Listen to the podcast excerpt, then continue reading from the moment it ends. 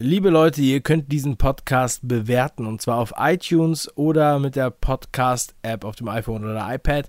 Ich weiß, dass 68,5% laut Statistik diesen Podcast mit dieser App hören.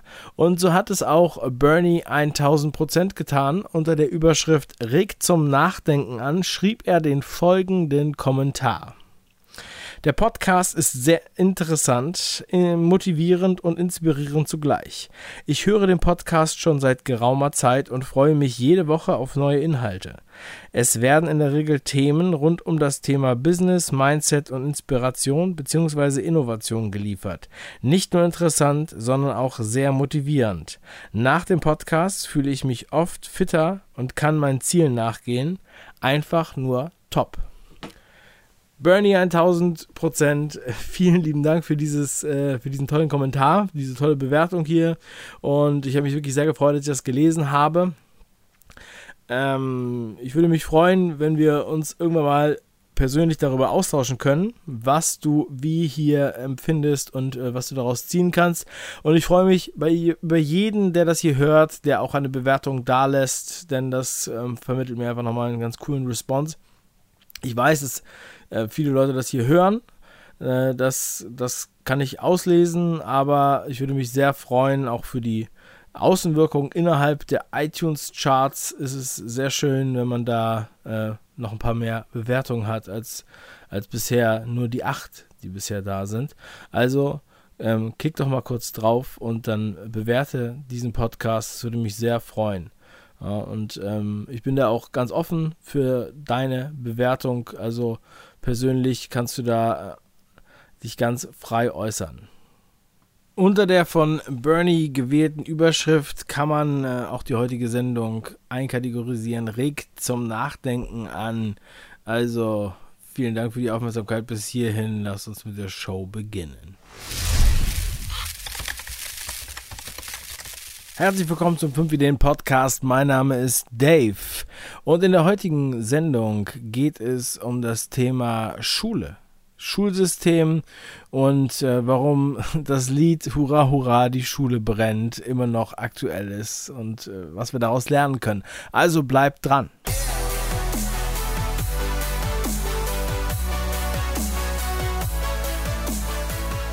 Nochmal herzlich willkommen zur Show. Ja, heute ist das Thema tatsächlich Schule. Du hast dich nicht verhört.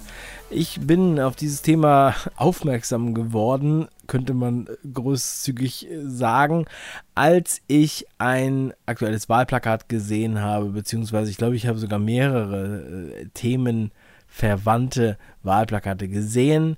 In NRW ist ja Landtagswahl Mitte Mai.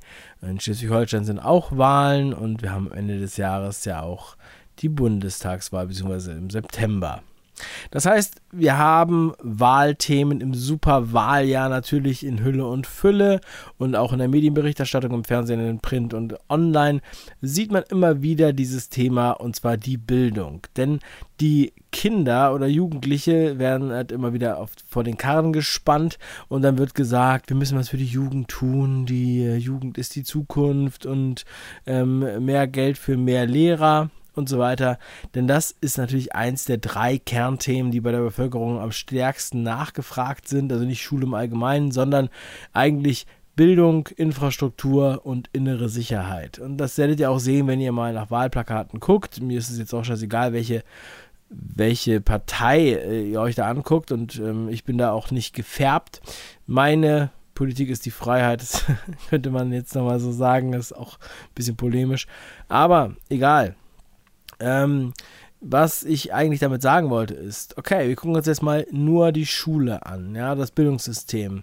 Und dann ähm, fragt man sich, was, was wollen die denn da besser machen? Was ist eigentlich das Problem? Was ist der Ist-Zustand und was ist der Soll-Zustand? Ich denke mir, das ist ein sehr, sehr spannendes Thema, was viele von uns angeht oder was uns alle angeht. Wir sind alle in der Schule gewesen oder wir gehen noch zur Schule oder wir haben Kinder, die jetzt in die Schule kommen. Und wir haben auch, äh, obwohl die durchschnittliche, also das durchschnittliche Alter der Zuschauer beim 5-Ideen-Kanal ähm, in den Mit-30ern liegt, trotzdem auch oft Kommentare von ja, jungen Schülern, die oder auch Schülerinnen natürlich, die dann sich fragen, ja, ähm, soll ich jetzt hier mir in der Schule irgendwie Mühe geben oder kann ich dann irgendwie so einfach erfolgreich sein und so weiter. Solche Fragen kann ich jetzt hier nicht beantworten, so einfach. Das ist sehr, sehr individuell. Aber das ganze Ding, also die ganze Philosophie von fünf Ideen, münzt ja in einer ähnlichen Idee, ja, in einer ähnlichen, in einer ähnlichen Auffassungsgabe. Denn es geht darum, Inhalte, die zum Teil extrem sachlich sind, aus dicken Büchern, mit trockenen Inhalten, so darzustellen, dass sich Leute, Zuschauer, das anhören, dass sich das angucken und dass sie sich damit beschäftigen. Und das tun sehr, sehr viele. Deswegen gibt es ja auch so viele Klicks und deshalb gibt es auch so viele Kommentare und so viele Zuschriften. Und das freut mich auch sehr. So, wenn wir das jetzt mal zurückdrehen auf das Schulsystem. Dann kann ich mal so eine kleine Anekdote aus meinem eigenen Leben erzählen. Also ich bin natürlich wie jedes Kind sehr gerne zur Schule gegangen in der Grundschule ich bin sehr viel äh, auf verschiedenen, also ich bin auf sehr vielen verschiedenen Schulen gewesen. Ich hatte sehr viel Schulwechsel, weil ich so oft umgezogen bin. Erste, zweite Klasse war ich da. Dann war ich ähm, dritte, vierte Klasse da, fünfte, sechste Klasse da und siebte bis zehnte war ich da und so weiter. Von daher habe ich da schon sehr, sehr viele Unterschiede mitbekommen. Auch in sehr vielen verschiedenen Regionen, auch in unterschiedlichen sozialen Schichten, in denen ich da gelebt habe. Zurückblickend kann ich mir da sehr artikuliert Fragen zu stellen. Zum einen, es ist so, dass ich ähm, in der Schule überhaupt nicht gerne gelesen habe. Ich hatte Angst, offen zu lesen. Ich habe das auch schon mal hier und da erwähnt. Und äh, ich äh, scheue auch nicht davor zu erzählen, dass ich nicht nur nicht öffentlich lesen wollte, überhaupt irgendwie vorlesen wollte, mich versteckt habe, wenn das Lesebuch rumging, sondern ich habe auch nicht in meiner Freizeit gelesen. Ähm, in unserem Haushalt gab es jetzt nicht viele Bücher, bin kein Lesemensch, nie gewesen, bin eher fernseh- und computerorientiert aufgewachsen. Ich hatte schon in der ersten Klasse meinen ersten Computer, einen Commodore 64, ja, so alt bin ich. Ja. und ansonsten die Fernsehzeitung gelesen. Ja, das will ich nochmal kurz zu meinem Background sagen. Außerdem habe ich halt gestottert. Später habe ich genuschelt. Also es gab da schon erhebliche Schwierigkeiten, die ich gelöst habe mittlerweile. Ja, also ich stottere hier manchmal noch in der Sendung, aber verzeiht mir das bitte.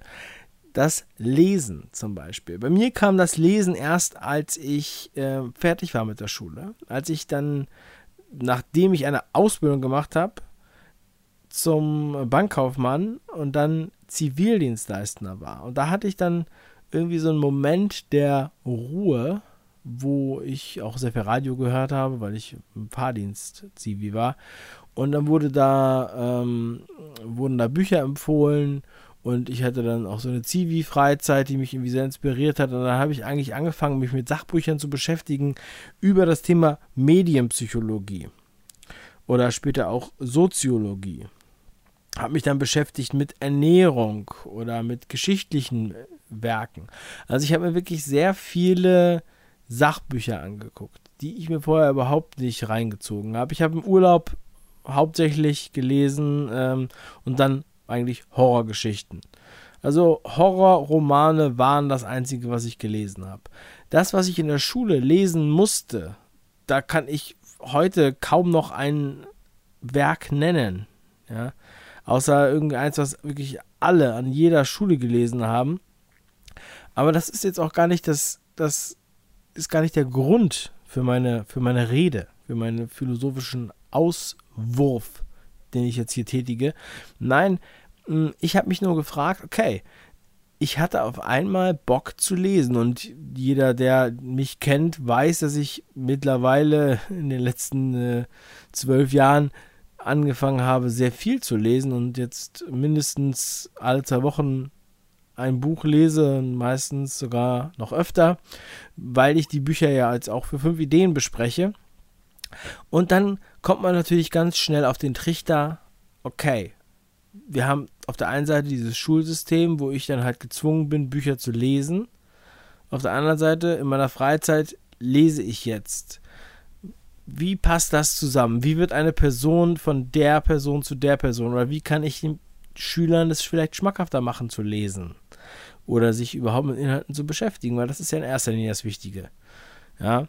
Und dann sind wir beim Reverse Engineeren. Wir gucken uns das also an, wie auch ein Seminar funktioniert oder Workshops und so weiter. Da wird, werden die Teilnehmer entscheiden sich bewusst für einen Inhalt, beschäftigen sich extrem damit und sind top motiviert und freuen sich noch. Das Gegenteil in der Schule, da haben wir das Problem, okay, das ist der Zwang, alle lesen das gleiche Buch. Und dann muss man nach einer Woche oder nach zwei Wochen, muss man dann über die gleichen Kapitel, die alle gelesen haben müssen, ähm, eine Art Test ablegen. Also das kann ja auch mündlich sein. Da wird man gefragt, was hat denn die Person gemacht und so weiter. Und das war für mich, es mag auch Ausnahmen geben, einfach gelinde gesagt Zeitverschwendung. Ich hatte keine Lust, mich mit diesen Sachen zu beschäftigen und ich wusste auch nicht warum. Und da sind wir auch schon bei einem ganz wichtigen Punkt, das Warum. Warum ist denn das interessant? Manchmal hat man das Gefühl, mm, dass man, dass man mit großen Namen bombardiert wird und man muss dann einfach so akzeptieren, dass das jetzt ein großer Name ist und es wird nicht in den Gesamtkontext gestellt. Und da meine ich jetzt wirklich den Gesamtkontext, der, ja, also im Vergleich mit, mit, mit, mit anderen, äh, sagen wir mal, wir machen es mal konkreter. Ähm, beispielsweise Mozart. Also wir haben jetzt einen Komponisten, Mozart. Okay, wie könnte man jetzt da rangehen? Wenn ich jetzt einfach sage, so Leute, wir hören uns jetzt hier Mozart an, das ist die Partitur und hört euch das mal an. Ähm, und die Struktur ist so und so und so. Ja, dann sagen alle, Jugendlichen, die in diesem Alter sich das angucken müssen, oh Gott, ey, was soll das denn? Ey, Mozart, ähm, das ist doch dieser Typ, mit dem mussten wir uns im Musikunterricht beschäftigen. So, dass es aber eine coole Sache sein kann.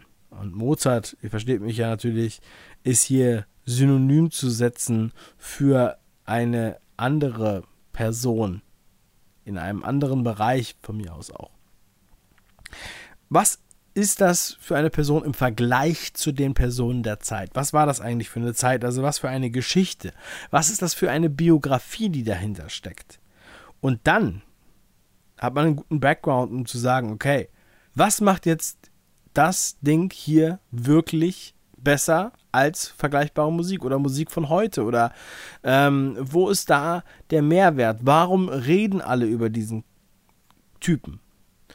wie gesagt, es muss jetzt nicht Mozart sein. So. Ich denke mir, dass das ein ganz, ganz wichtiger Punkt ist, wenn man da die Geschichte mitschwingen lässt. Geschichten bringen die Leute nah an die Sachlage.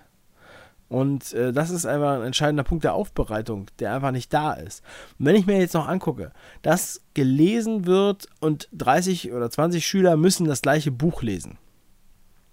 Warum wird eigentlich nicht die Frage gestellt, okay, was für Bücher interessieren euch und warum? Oder jeder sucht sich jetzt was aus und wir sprechen mal darüber. Was für einen Mehrwert hat es denn, wenn ich mit 20 Leuten über das gleiche Buch rede? Und dann kommen von den 20 Leuten vielleicht drei Leute ran, die zu dem Kapitel was sagen, wo es quasi ein richtig oder falsch gibt zu dieser Auslegung des Kapitels oder der Partitur. Da, da fühlt man sich doch nicht motiviert, etwas zu sagen. Und man hat ja auch gar keinen richtigen Grund, weil ob ich es jetzt sage oder es jemand anders sagt und so weiter, das ist mehr oder weniger Zeitschinderei und so sollte es nicht sein. Ich hoffe, das ist nochmal so ein kleiner Denkansatz in dieser Richtung. Weiter ist es halt, dass man es halt auch in zwei äh, Lagern teilen muss. Also was haben wir in der Schule? Zum einen haben wir die Motivation und wir haben den Zwang. Ja, so würde ich es jetzt einfach mal unterscheiden. Der Zwang, wir müssen da hingehen. Die Motivation, warum will ich da hingehen? Ist die einzige Motivation der Zwang, weil ich es muss? Oder sind es zum Beispiel die Freunde, soziale Kontakte, Mädels, je nachdem, welches Geschlecht ähm, man da aufsucht? Oder ist es wirklich das Wissen? Oder können Noten jemanden motivieren? Oder sind Noten auch nur ein, eine Form von Zwang, der man sich aussetzt? Weil man muss ja irgendwann einen Zettel vorweisen, eventuell, wo entsprechende Noten da liegen. Und das ist bei einigen Berufen ist es ja total essentiell wichtig, dass das ganz tolle Noten sind. Dann gibt es halt auf der einen Seite das Auswendiglernen, der Zwang.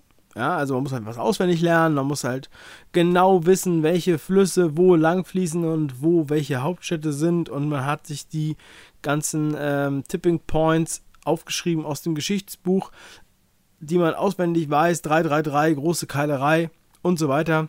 Aber man hat vielleicht weniger Verständnis dafür, wie, wie Geschichte und Politik und äh, Soziologie miteinander zusammenhängen. Bei der Motivation hätten wir das freiwillige Lernen. Sie eben schon meinte, dass man äh, einen Weg findet, die Person davon zu überzeugen, dass es interessant ist, sich mit dem Thema zu beschäftigen. Ich habe früher sehr viel Rap gehört. Und auch wenn manche Leute denken, Rap wäre irgendwie so ein Ghetto-Ding, ist es das definitiv nicht. Und lustigerweise beim Online-Marketing Rockstar Festival in diesem Jahr, da ist mir dann irgendwie wie, wie Schuppen von den Augen gefallen, wie viele Leute eigentlich da doch begriffen haben, was, was eigentlich im Hip-Hop möglich ist. Denn Hip-Hop bezieht sich auch immer sehr, sehr viel auf geschichtliche Ereignisse und Referenzen. Es gibt sehr viel Inhalt. Es gibt nicht nur die typischen Pop-Themen wie äh, irgendwie Herzschmerz oder irgendwie sowas, sondern äh, da werden irgendwelche Leute angesprochen und zitiert und dann kommt man auf einmal auf den Trichter, der eine oder andere, also ich zumindest, sich damit mal zu beschäftigen. Und das hat auch wiederum mit Persönlichkeit zu tun. Und eine Persönlichkeit zu entwickeln ist immer Motivation, also freiwillig. Das kann man einem nicht aufzwingen. Man kann natürlich subtil Leute dazu zwingen, eine Persönlichkeit anzunehmen. Ich hoffe nicht, dass das die Intention ist. Aber in einem System, wo man einfach nur noch hörig ist und Befehle ausführt, ohne zu denken, eigenständig zu denken, ja, innovativ zu denken, wenn das gewollt ist, ja, dann züchtet man sozusagen Untertanen. Ja, ich sage das jetzt aber mal so ganz hart. Das heißt, ich frage mich, ich gucke mir die Schule an, ja, ich bin in der Schule, ich sitze in der Schule, ich war lange in der Schule, ich habe viele Schulen gesehen, sehr, sehr viele, sehr, sehr viele Lehrer kennengelernt. Und eine ganz einfache Frage, für wen lerne ich das jetzt hier? Für wen mache ich diese, diese Note? Und wie viel Gas muss ich eigentlich geben? Man hat also ein abstraktes, sehr, sehr abstraktes Ziel. Und dann kommt die Bewertung hinzu. Und die Bewertung ist ja auch ein, ein sehr, sehr relatives Thema. Denn es wird ja nicht, es wird nicht unbedingt der wirklich, wirkliche Inhalt, also quasi der Mindset-Inhalt bewertet, sondern es wird ein einfach bürokratisch nachweisbarer eine Checkliste abgefragt. Hat er das gewusst? Hat er das gewusst? Hat er das gewusst? Hat er das so gesehen? Hat er das so gesehen? Hat er das so gesehen? Und nicht eine diskussionswürdige Version dessen. Das finde ich sehr, sehr schwierig. Abschließend möchte ich nochmal darauf eingehen, wie ich eigentlich heutzutage auf Schulzeugnisse reagiere. Ich bin da jemand, der prinzipiell schlechte Noten nicht ausschließt für eine Zusammenarbeit. Ich bin da sehr praxisorientiert. Ich bin ja auch sehr tief in der Praxis. Also alle Sachen, über die ich spreche, habe ich auch praktisch umgesetzt und kann auch Zahlen liefern und mache das auch gerne. Mir ist es immer ganz wichtig, dass die Person vom, vom Mindset her passt. Und äh, ein ganz lustiger Fall von einer Bewertung, äh, von einer Bewerbung, die ich mal bekommen habe, 2012, von einem Praktikanten. Wir hatten sehr viele Bewertungen. Och, ich will jetzt immer wieder Bewertungen sagen. Ich meine natürlich die Bewerbung. Ähm, das ist der freudsche Versprecher. Denkt an die Bewertung bei iTunes.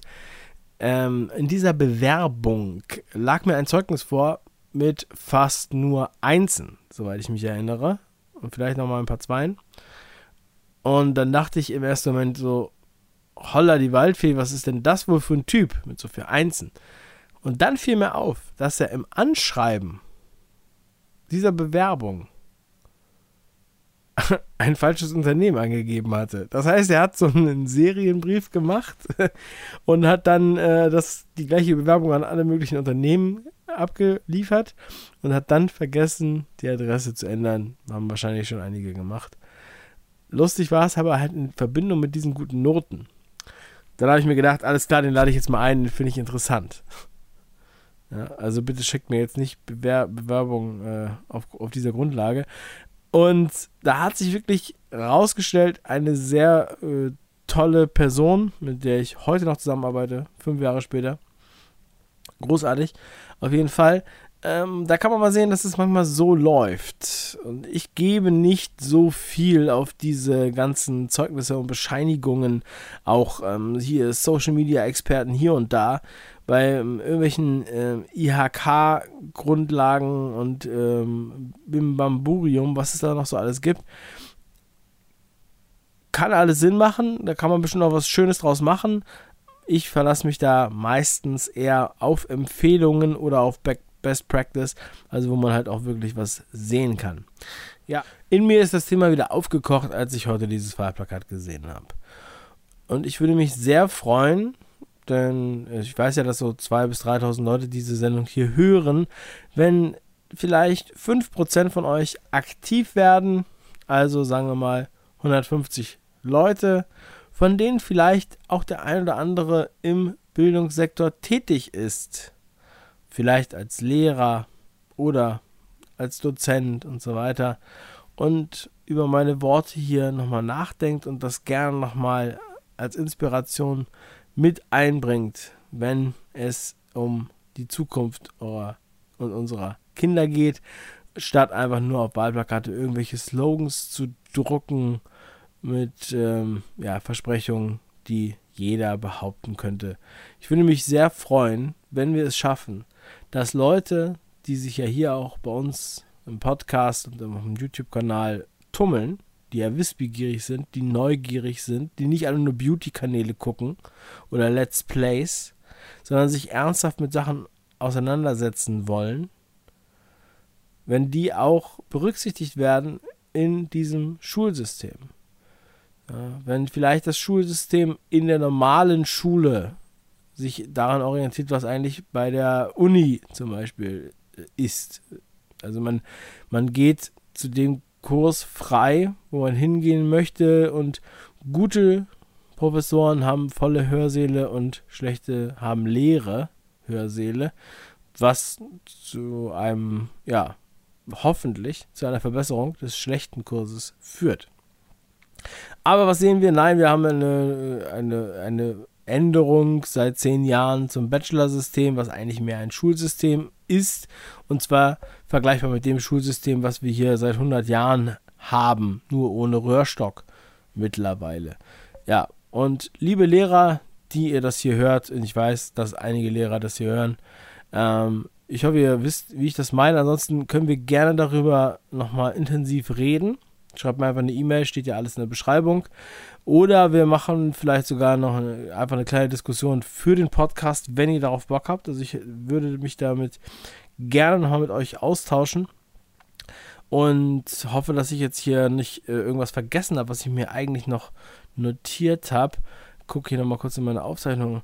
Also es ist definitiv ein wesentliches und ein sehr wichtiges Thema. So, meine Lieben. Ich freue mich, dass ihr dabei wart. Ich freue mich, dass ihr euch beschäftigt mit Inhalten und ich glaube, ihr seid äh, vielen Leuten da draußen schon einiges voraus. Ja, Leute, die immer nur den Sexvergnügen-Podcast anhören oder so. Oder die äh, ja, Unterhaltungsformate. Ihr habt euch dafür entschieden, euch hier mit Sachthemen auseinanderzusetzen. Und das freut mich wirklich und ganz ernst sehr. Ja. Und äh, ja, übermorgen gibt es wieder eine neue Folge. Da geht es um Social Media Marketing. Bis zum nächsten Mal wünsche ich euch noch eine schöne Woche. Haut rein, euer Dave. Ciao.